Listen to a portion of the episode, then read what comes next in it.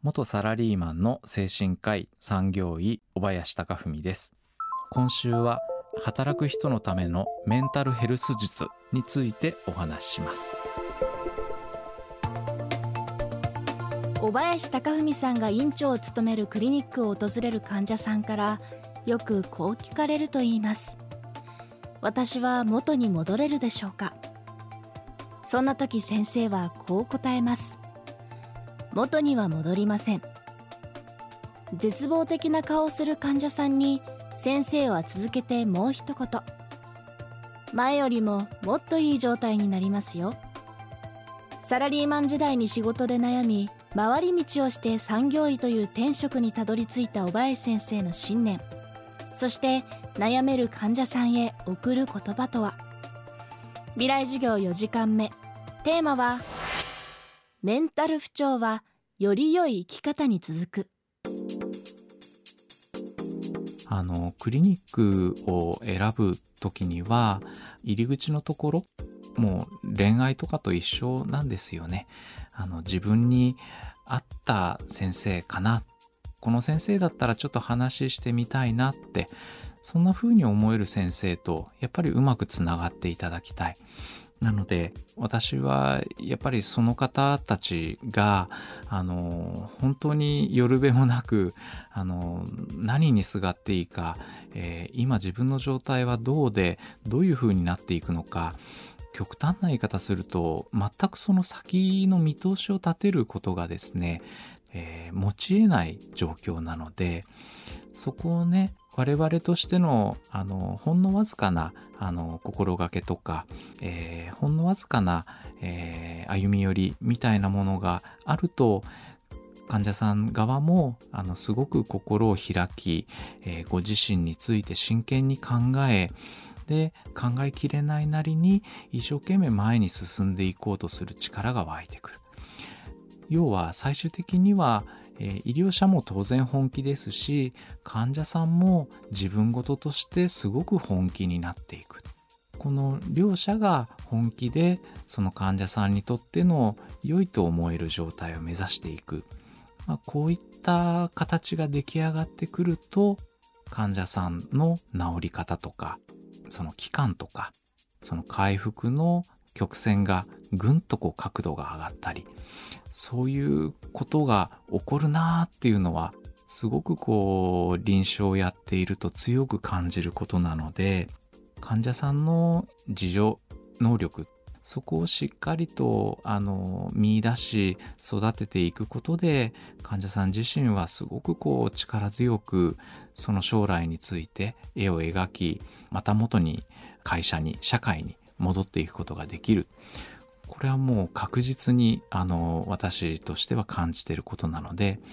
患者さんの回復する力を信じてそこを支えて一緒にやっていくっていうそういうスタンスで今後もやっていきたいなと思います。元サラリーマンの先進科医が教える働く人のためのメンタルヘルス術。この本の後書きで小林さんはサラリーマン時代の孤独な戦いに触れ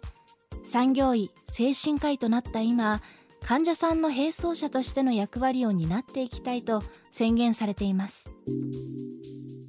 私も正直営業をやってた頃っていうのはメンタル不調真っ只中だったと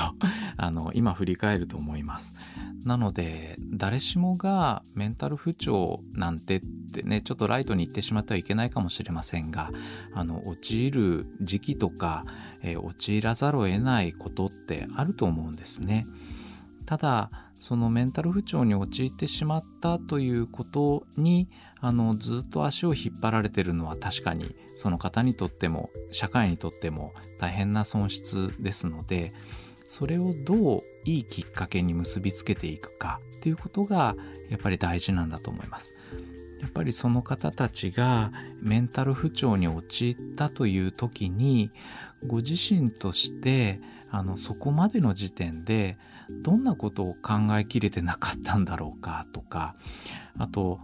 僕もそうだったんですけれどもどれだけこう漠然となんとなく生きてきたのかっていうことをようやく真剣に考える一つの機会なんじゃないかな。時期をしっかりと見計らいながらご自身にとってどんなことが考え抜けてなかったのか、えー、避けて通ってきたのか本当はこんな自分でありたかったのにっていう理想と違っているのかそんなことを、えーと、一生懸命自分のことですからねあの一生懸命考える価値があると思うんです。病気を治すという観点以上にご自身をどういうふうにこれからもっと花咲かせていきたいか充実させていきたいかという軸で回復を考えていくと必ず僕はメンタル不調と呼ばれる状態からは脱しその後は元の状態に戻るっていう人は一人もいないんですよっていう言い方をしてるんですけれども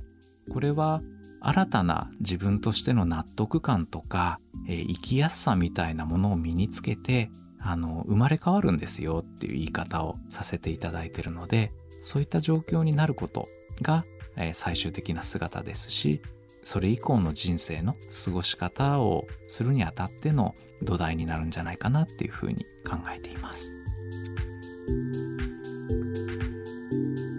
未来授業。今週の講師はビジョンパートナーメンタルクリニック四谷院長でビジネスパーソンの悩みと向き合い続ける産業医精神科医小林貴文さん。今日のテーマはメンタル不調はより良い生き方に続くでした未来授業来週は世界で学ばれている性教育について上村明子さんの授業をお送りします。